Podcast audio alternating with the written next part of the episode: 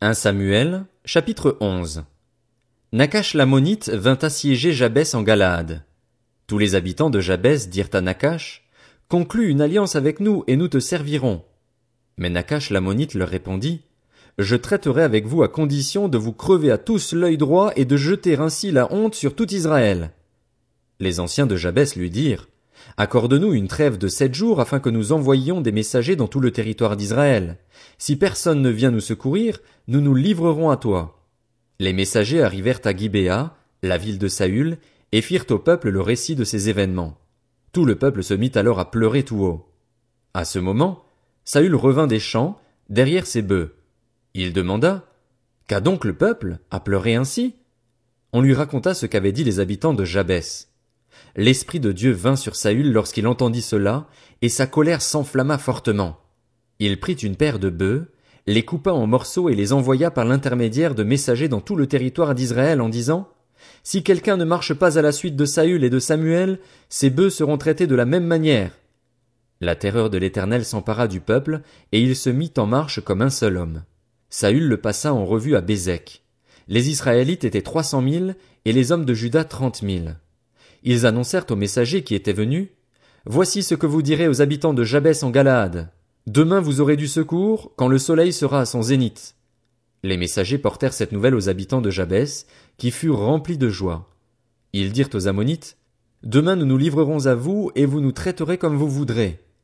Le lendemain, Saül divisa le peuple en trois groupes. Ils pénétrèrent dans le camp des Ammonites tôt le matin, et ils leur portèrent des coups jusqu'à la chaleur du jour.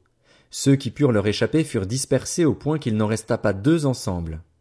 Le peuple dit à Samuel, Quels sont les hommes qui refusaient de voir Saül régner sur eux? Livrez-les nous et nous les ferons mourir. Mais Saül dit, Personne ne sera mis à mort aujourd'hui, car aujourd'hui l'Éternel a accompli une délivrance en Israël. Samuel dit au peuple, Venez, allons à Gilgal pour y confirmer la royauté. Tout le peuple se rendit à Gilgal, et ils y sacrèrent Saül roi devant l'Éternel. Ils y offrirent des sacrifices de communion devant l'Éternel, et Saül et tous les hommes d'Israël s'y livrèrent à de grandes réjouissances. 1 Samuel, chapitre 12 Samuel dit à tout Israël, Je vous ai écouté dans tout ce que vous m'avez dit et j'ai établi un roi sur vous. Désormais, c'est le roi qui marchera à votre tête. Quant à moi, je suis vieux, j'ai les cheveux blancs, et mes fils sont avec vous. J'ai marché à votre tête depuis ma jeunesse jusqu'à aujourd'hui. Me voici. Rendez témoignage contre moi, en présence de l'Éternel et de celui qui l'a désigné par onction. De qui ai-je pris le bœuf ou l'âne? Qui ai-je opprimé ou traité durement? De qui ai-je reçu un cadeau pour fermer les yeux sur lui? Je vous le rendrai. Ils répondirent, Tu ne nous as pas opprimés, tu ne nous as pas traités durement et tu n'as rien reçu de personne. Il leur dit encore, L'Éternel et celui qui l'a désigné par onction sont témoins contre vous aujourd'hui que vous n'avez rien trouvé entre mes mains. Et ils répondirent, Ils en sont témoins. Alors Samuel dit au peuple, C'est l'Éternel qui a établi Moïse et Aaron et qui a fait sortir vos ancêtres d'Égypte. Maintenant, tenez-vous là et je vous jugerai devant l'Éternel sur tous les bienfaits qu'il vous a accordés, à vous et à vos ancêtres. Après la venue de Jacob en Égypte, vos ancêtres ont crié à l'Éternel, et il a envoyé Moïse et Aaron. Ceux-ci ont fait sortir vos ancêtres d'Égypte et les ont fait habiter dans ce pays. Mais ils ont oublié l'Éternel, leur Dieu, et il les a vendus à Sisera, le chef de l'armée de Hatzor, aux Philistins et aux rois de Moab, qui leur ont fait la guerre. Ils ont encore crié à l'Éternel en disant, Nous avons péché, car nous avons abandonné l'Éternel et nous avons servi les Baals et les Astartés. Délivre-nous maintenant de nos ennemis, et nous te servirons. L'Éternel a envoyé Jérubaal, Bédan, Jephthé et Samuel, et il vous a délivré des ennemis qui vous environnaient, et vous avez habité en sécurité. Puis, vous avez vu que Nakash, le roi des Ammonites, venait vous attaquer et vous m'avez dit, Cela suffit, il faut qu'un roi règne sur nous. Et pourtant l'Éternel, votre Dieu était votre roi. Voici donc le roi que vous avez choisi, que vous avez réclamé. L'Éternel a bien voulu établir un roi sur vous, à condition que vous craigniez l'Éternel, que vous le serviez, que vous lui obéissiez, que vous ne vous révoltiez pas contre sa parole, mais que vous vous attachiez à l'Éternel, votre Dieu, vous et le roi qui règne sur vous. Mais si vous n'obéissez pas à la voix de l'Éternel, et si vous vous révoltez contre sa parole, la main de l'Éternel se portera contre vous, comme elle s'est portée contre vos ancêtres. Attendez encore ici et regardez l'acte extraordinaire que l'Éternel va réaliser sous vos yeux. Ne sommes-nous pas à l'époque de la moisson des blés? Je vais faire appel à l'Éternel, et il enverra le tonnerre et la pluie. Sachez et comprenez alors combien vous avez eu tort aux yeux de l'Éternel de réclamer un roi. Samuel fit appel à l'Éternel, et, le jour même, l'Éternel envoya du tonnerre et de la pluie. Tout le peuple éprouva une grande crainte vis-à-vis de l'Éternel et de Samuel, et tout le peuple dit à Samuel, Prie l'Éternel, ton Dieu, pour nous tes serviteurs, afin que nous ne mourrions pas. En effet, nous avons ajouté à tous nos péchés le tort de réclamer un roi. Samuel dit au peuple, N'ayez pas peur. Vous avez certes fait tout ce mal, mais ne vous détournez pas de l'Éternel et servez-le de tout votre cœur. Ne vous détournez pas de lui, car cela reviendrait à suivre des choses sans valeur, qui ne peuvent apporter ni profit ni délivrance parce qu'elles sont elles-mêmes sans consistance. L'Éternel n'abandonnera pas son peuple, et ce à cause de son grand nom, car il a décidé de faire de vous son peuple. Je ne veux certes pas pécher contre l'Éternel en cessant de prier pour vous. Au contraire, je vous enseignerai le chemin bon et droit. Seulement, craignez l'Éternel et servez-le fidèlement, de tout votre cœur. Voyez en effet quels actes extraordinaires il a accomplis parmi vous. Si en revanche vous faites le mal, vous disparaîtrez, vous et votre roi. 1 Samuel, chapitre 13 Saül était âgé de trente ans lorsqu'il devint roi. Il régnait depuis deux ans sur Israël quand il choisit trois mille Israélites. Deux mille étaient avec lui à Micmash et sur la montagne de Bethel, et mille étaient avec Jonathan à Gibéa de Benjamin. Quant au reste du peuple, il le renvoya, chacun dans sa tente. Jonathan bâtit la garnison de Philistins qui se trouvait à Geba, et les Philistins la prirent. Saül fit sonner de la trompette dans tout le pays en disant, Que les Hébreux la prennent. Tout Israël apprit que Saül avait battu la garnison des Philistins et qu'Israël avait ainsi provoqué le dégoût des Philistins. Le peuple fut convoqué vers Saül à Gilgal. Les Philistins se rassemblèrent pour combattre Israël. Ils avaient trente mille chars et six mille cavaliers, et ils formaient un peuple innombrable, comme le sable qui est au bord de la mer. Ils vinrent installer leur camp à Micmash, à l'est de Bethaven. Les Israélites se virent menacés, car ils étaient serrés de près, et ils se cachèrent dans les grottes, les buissons, les rochers, les caveaux et les citernes. Il y eut aussi des Hébreux qui passèrent le Jourdain pour se rendre dans le pays de Gad et de Galaad. Quant à Saül, il était encore à Gilgal, et tout le peuple qui se trouvait à ses côtés tremblait.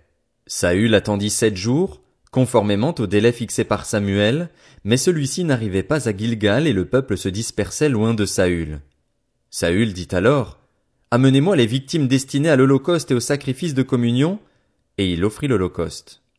Il finissait d'offrir l'holocauste lorsque Samuel arriva. Saül sortit à sa rencontre pour le saluer. Samuel dit, Qu'as-tu fait? Saül répondit, Lorsque j'ai vu que le peuple se dispersait loin de moi, que tu n'arrivais pas dans le délai fixé et que les Philistins étaient rassemblés à Micmash, je me suis dit, les Philistins vont descendre m'attaquer à Gilgal et je n'ai pas imploré l'Éternel. C'est alors que je me suis fait violence et que j'ai offert l'Holocauste. Samuel dit à Saül, Tu t'es comporté de façon stupide, tu n'as pas respecté le commandement que l'Éternel, ton Dieu, t'avait donné. L'Éternel aurait affermi pour toujours ton règne sur Israël, mais maintenant ton règne ne durera pas. L'Éternel s'est choisi un homme selon son cœur, et il l'a destiné à être le chef de son peuple. Cela arrivera parce que tu n'as pas respecté ce que l'Éternel t'avait ordonné. Puis Samuel se leva et monta de Gilgal à Gibéa de Benjamin. Saül passa en revue le peuple qui se trouvait avec lui. Il y avait environ six cents hommes. Saül, son fils Jonathan et le peuple qui se trouvait avec eux avaient pris position à Geba de Benjamin, et les Philistins avaient leur camp à Micmash. Trois troupes sortirent du camp des Philistins pour semer la dévastation. L'une prit le chemin d'Ophra, vers le pays de Shual, l'autre le chemin de Beth Horon, et la troisième le chemin de la frontière qui domine la vallée de Tseboïm, du côté du désert. On ne trouvait aucun forgeron dans tout le pays d'Israël, car les Philistins s'étaient dit, empêchons les Hébreux de fabriquer des épées ou des lances. Chaque Israélite descendait donc chez les Philistins pour aiguiser son soc de charrue, sa pioche, sa hache ou sa bêche. Cela coûtait deux tiers d'une pièce d'argent pour aiguiser des bêches, des pioches, des fourches et des haches ou remettre en état des aiguillons. Ainsi, le jour du combat, le peuple qui était avec Saül et Jonathan ne disposait d'aucune épée ni lance. Saül et son fils Jonathan, en revanche, en possédaient. Un poste avancé des Philistins vint s'établir au défilé de Micmash. 1 Samuel, chapitre 14. Un jour, Jonathan, fils de Saül, dit au jeune homme qui portait ses armes, Viens, poussons jusqu'au poste des Philistins qui se trouve là, de l'autre côté. Il n'en dit rien à son père. Saül se tenait à la limite de Gibéa sous le grenadier de Migron, et la troupe qui était avec lui comptait environ six cents hommes. C'était Akija, fils d'Akitub, lui-même frère d'Ikabod, le fils de Phiné et le petit-fils d'Élie, prêtre de l'Éternel à Silo, qui portaient l'éphod. Le peuple ne savait pas que Jonathan était parti. Dans le passage par lequel Jonathan cherchait à arriver au poste des Philistins, il y avait une dent de rocher de chaque côté. L'une s'appelait Botsets et l'autre Séné. L'une de ces dents se trouvait au nord, en face de Micmash, et l'autre au sud, en face de Geba. Jonathan dit au jeune homme qui portait ses armes, Viens, poussons jusqu'au poste de ces incirconcis. Peut-être l'Éternel agira-t-il pour nous. En effet, rien ne peut empêcher l'Éternel de sauver, que ce soit au moyen d'un petit ou d'un grand nombre. Celui qui portait ses armes lui répondit, Fais tout ce que tu as dans le cœur, suis ta pensée. Me voici avec toi, prêt à te suivre. Eh bien, dit Jonathan, allons vers ces hommes et montrons-nous à eux. S'ils nous disent, arrêtez-vous jusqu'à ce que nous arrivions vers vous, nous resterons à notre place et nous ne monterons pas vers eux. Mais s'ils disent, montez vers nous, nous monterons, car l'Éternel les livre entre nos mains, c'est ce qui nous servira de signe. Ils se montrèrent tous les deux au poste des Philistins, et les Philistins dirent, voilà que les Hébreux sortent des trous où ils se sont cachés. Les hommes du poste s'adressèrent ainsi à Jonathan et à son porteur d'armes. Montez vers nous et nous vous ferons savoir quelque chose. Jonathan dit à son porteur d'armes, Monte après moi, car l'Éternel les livre entre les mains d'Israël. Jonathan monta en s'aidant des mains et des pieds, et son porteur d'armes le suivit. Les Philistins tombaient devant Jonathan et son porteur d'armes donnait la mort derrière lui. Dans ce premier combat, Jonathan et son porteur d'armes tuèrent une vingtaine d'hommes sur un espace limité. La terreur gagna le camp, la région et tout le peuple. Le poste et ceux qui semaient la dévastation furent eux aussi terrifiés. La terre se mit de plus à trembler. Cela devint une terreur divine. Les sentinelles de Saül qui se trouvaient à Gibéa de Benjamin virent que c'était la débandade générale parmi la foule des Philistins. Alors Saül dit au peuple qui était avec lui, Faites donc l'appel et voyez qui nous a quittés. Ils firent l'appel et l'on vit qu'il manquait Jonathan et son porteur d'armes. Saül dit à Akija, Fais approcher l'arche de Dieu. En effet, ce jour-là, l'arche de Dieu était avec les Israélites. Pendant que Saül parlait au prêtre, l'agitation allait toujours en augmentant dans le camp des Philistins. Saül dit au prêtre, Retire ta main. Puis Saül et tout le peuple qui était avec lui se rassemblèrent et s'avancèrent jusqu'au lieu du combat.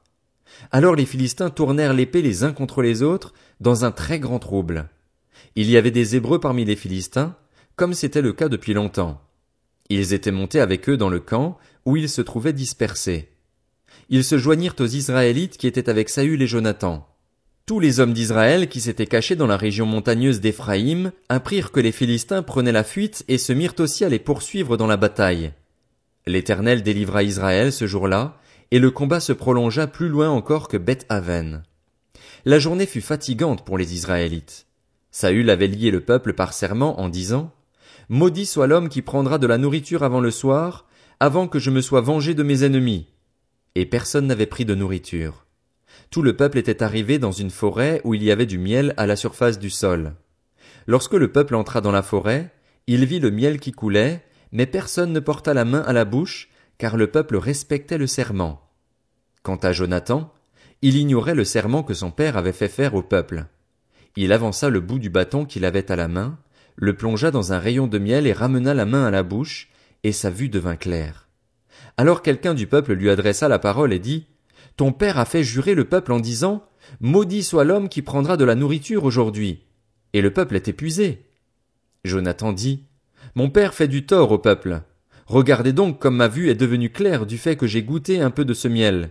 Si aujourd'hui le peuple avait mangé du butin qu'il a trouvé chez ses ennemis, la défaite des Philistins n'aurait-elle pas été plus grande? Ce jour-là, ils portèrent des coups aux Philistins depuis Micmash jusqu'à Ajalon. Le peuple était très fatigué, et il se jeta sur le butin. Il prit des brebis, des bœufs et des veaux, les égorgea à même le sol et en mangea avec le sang.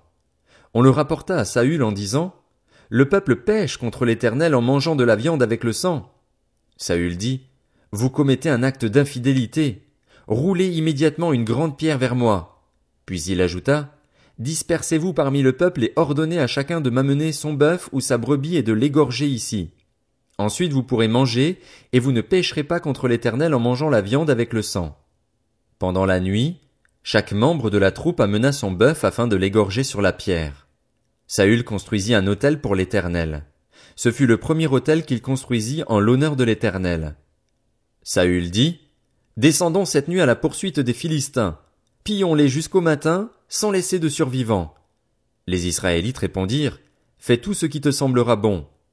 Alors le prêtre dit, Approchons-nous ici de Dieu. Saül consulta Dieu. Dois-je descendre à la poursuite des Philistins? Les livreras-tu entre les mains d'Israël? Mais l'Éternel ne lui donna aucune réponse ce jour-là. Saül dit, Approchez-vous ici, vous tous, les chefs du peuple. Faites des recherches et voyez quel péché a été commis aujourd'hui. En effet, l'Éternel, le libérateur d'Israël, est vivant, même si mon fils Jonathan en est l'auteur, il mourra. Dans tout le peuple, personne ne lui répondit. Saül dit à tout Israël, Mettez-vous d'un côté, et mon fils Jonathan et moi, nous serons de l'autre. Le peuple dit à Saül, Fais ce qui te semblera bon. Saül dit à l'Éternel, Dieu d'Israël, fais connaître la vérité. Jonathan et Saül furent désignés, et le peuple fut libéré. Saül lui dit, Raconte-moi ce que tu as fait. Jonathan le lui raconta. Il dit, J'ai goûté un peu de miel avec le bout du bâton que j'avais à la main. Me voici, prêt à mourir. Saül dit, Que Dieu me traite avec la plus grande sévérité si tu ne meurs pas, Jonathan. Le peuple dit à Saül, Quoi? Jonathan mourrait, lui qui a accompli cette grande délivrance en Israël? Certainement pas. L'Éternel est vivant. Pas un cheveu de sa tête ne tombera à terre, car c'est avec Dieu qu'il a agi aujourd'hui. Ainsi, le peuple sauva Jonathan et il ne mourut pas. Saül cessa de poursuivre les Philistins et ceux-ci partirent chez eux. Après avoir pris possession de la royauté sur Israël, Saül fit de tous côtés la guerre à tous ses ennemis, aux Moabites, aux Ammonites, aux Édomites, aux rois de Tsoba et aux Philistins. Et partout où il se tournait, il était vainqueur. Il montra sa force, bâtit Amalek et délivra Israël de l'oppression de ceux qui le pillaient. Les fils de Saül étaient Jonathan, Jishvi et Malkishua. L'aîné de ces deux fils s'appelait Mérab, et la plus jeune Michal. La femme de Saül s'appelait Akinoam. Elle était la fille d'Akimaatz. Le chef de son armée avait pour nom Abner. Il était le fils de Ner, l'oncle de Saül. Kis, le père de Saül, et Ner, le père d'Abner, étaient les fils d'Abiel. Pendant toute la vie de Saül, il y eut une guerre acharnée contre les Philistins. Dès que Saül apercevait un homme fort et vaillant, il le prenait à son service.